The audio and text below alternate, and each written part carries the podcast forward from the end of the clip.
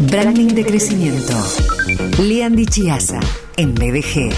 www.dichiasa.com. Instagram, arroba.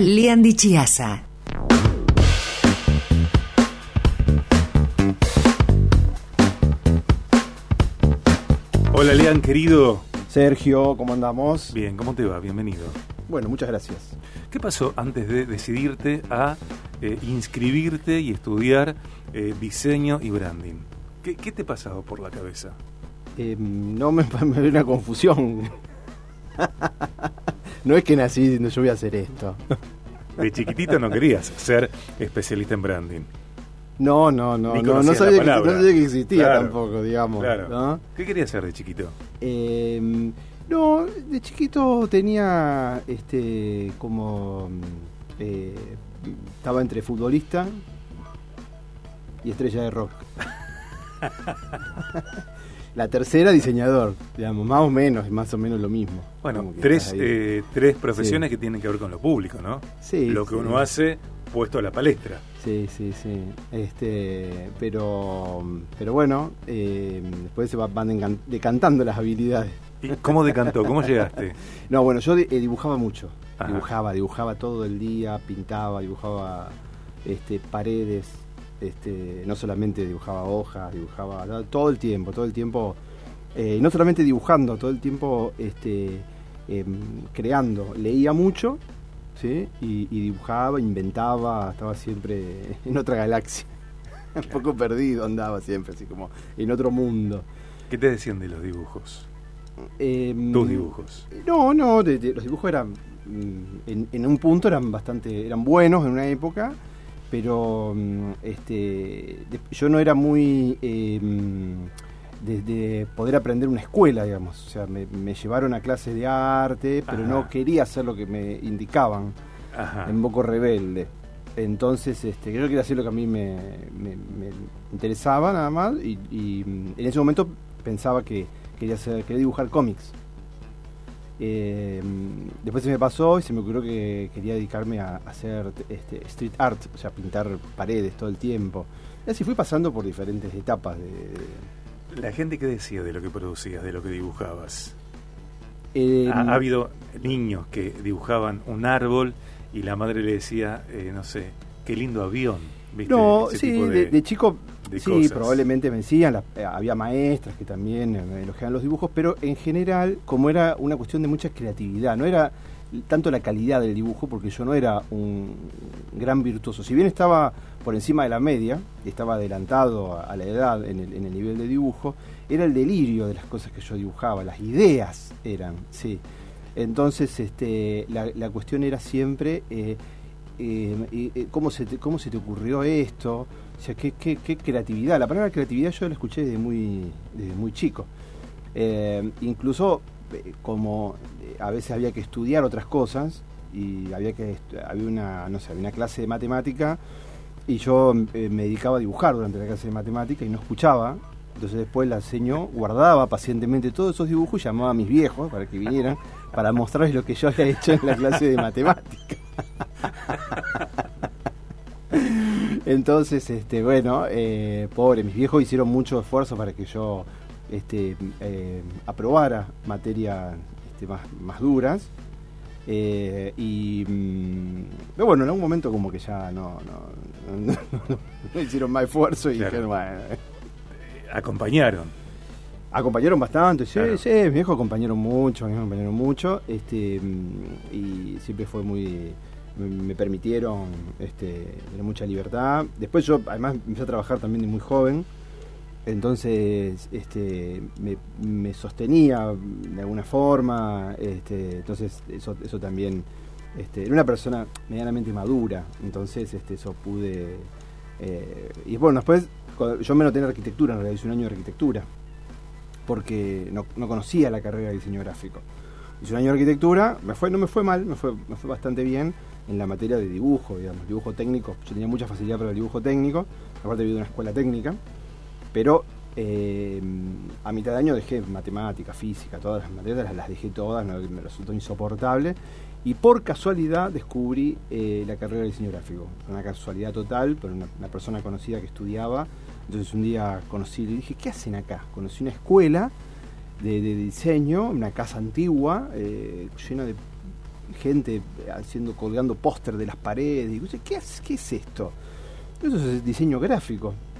Entonces yo ya en esa época hacía todos los carteles de la iglesia, ¿vos te acordás? Sí, claro, Nos dedicábamos a hacer, sí, a hacer las ambientaciones, las obras, los carteles, los, los, fondos de las obras de teatro. Publicidad y propaganda. Exactamente. Entonces, ah, bueno, y ahí, ahí empezó la...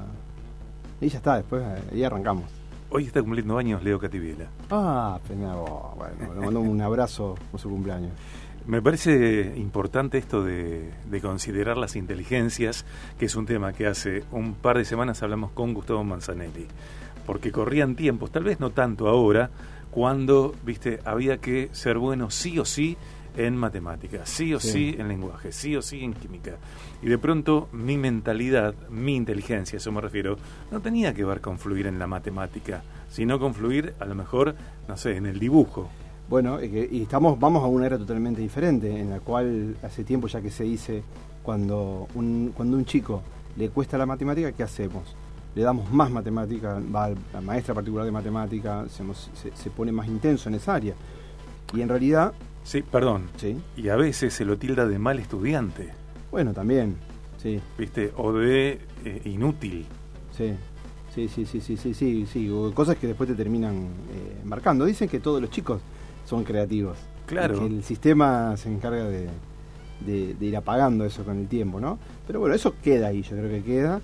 Y, y vamos a una época en la que más que nunca es importante eh, no perder el tiempo con eh, aquellas cuestiones para las cuales no somos hábiles o no tenemos condiciones naturales, sino eh, entrenar aquellas cosas que, que, diferencian a una persona, en las cuales la persona es realmente hábil. Y si tenés eh, niños a cargo, si sos madre, padre o, estás acompañando a una criatura, eh, estar atento a eso, para no imponer capacitaciones que no tengan que ver con las habilidades y las inteligencias sí, de esos sí. niños, ¿no? Hoy, hoy creo que como padre, me parece que a veces, no sé, yo siento que voy a, porque voy aprendiendo también, que el desafío más, más importante a veces es, hoy es, a veces ayudar a elegir, porque hoy eh, hay tantas, tantas opciones, tantas opciones para, para, este, para una carrera, para un, qué voy a hacer, ¿no?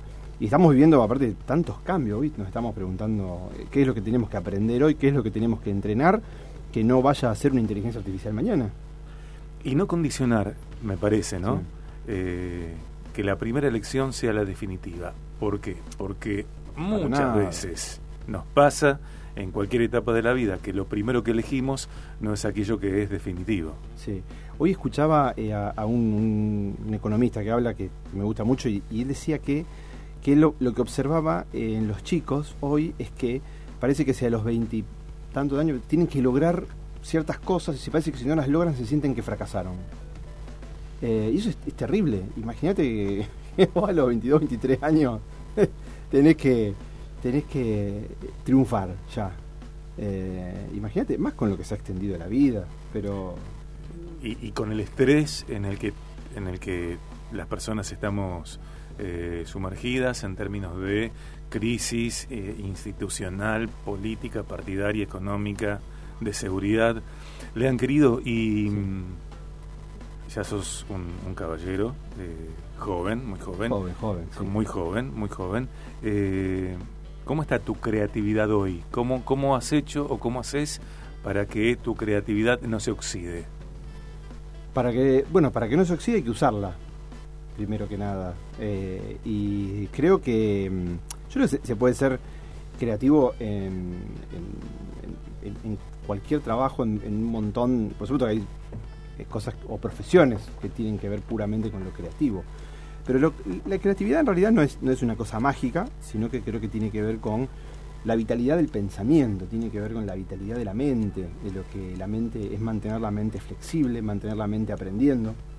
Entonces creo que preguntarse siempre si las cosas se pueden hacer diferentes, creo que de tomar desde pequeñas decisiones, como esto, me lo enseñaron hace mil años y todavía lo sigo haciendo, eh, en vez de mm, sacar el auto, caminar, y en vez de caminar siempre en el mismo lugar, elegir diferentes lugares para caminar.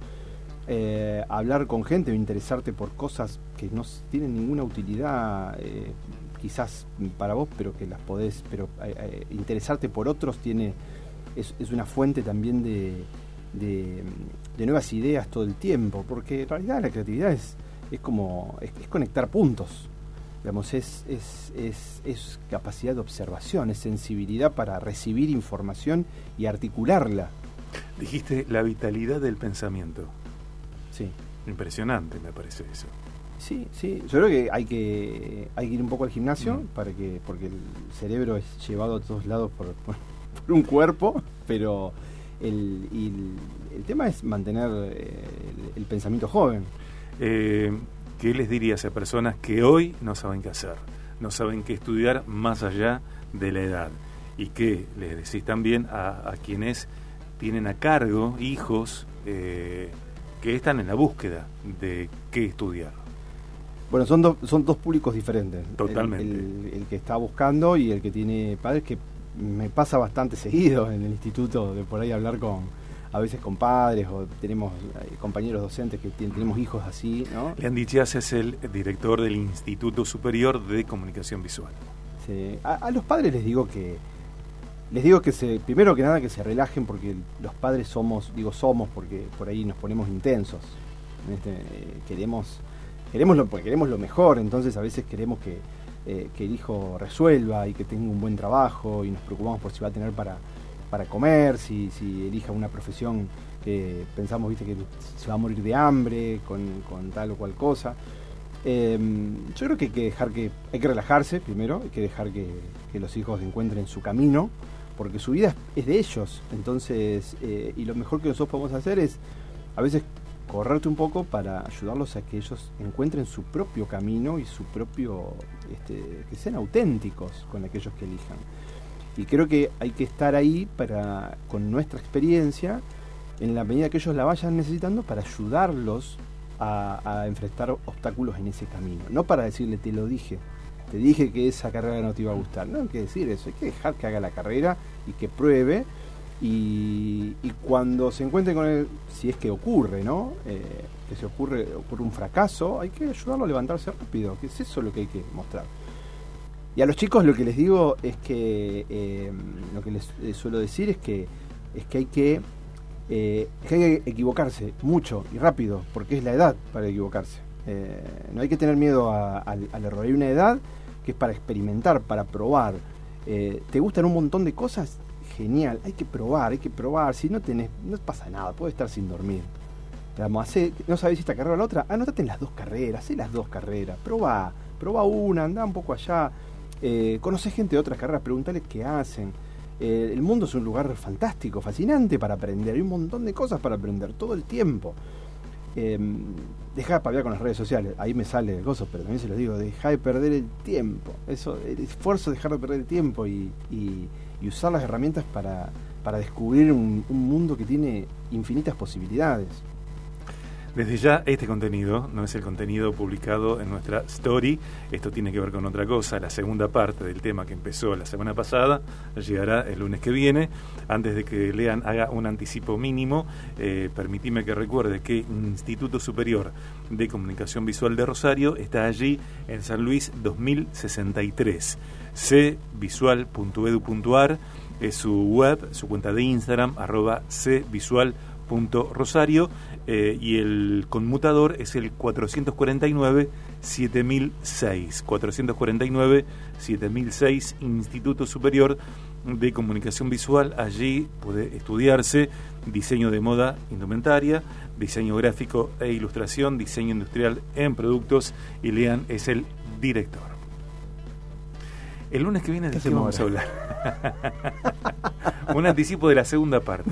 Que bueno, estábamos, fue. estábamos con el pensamiento estratégico. La idea era eh, charlar un poco acerca de, la, de la, de la mm, herramienta más importante que tenemos, que es pensar, ¿sí? que es la capacidad de pensar.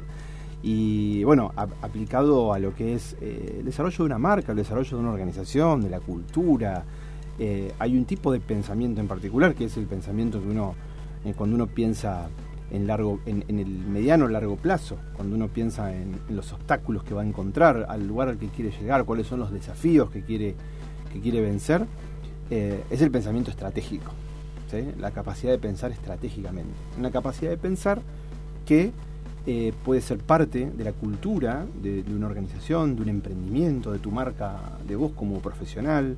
Es una forma de pensar que se aprende, se entrena, se entrena, se aprenden herramientas, modelos de pensamiento y, mm, es una herramienta de diferenciación, es una herramienta de, este, este, para construir una propuesta de valor eh, superior, creo yo.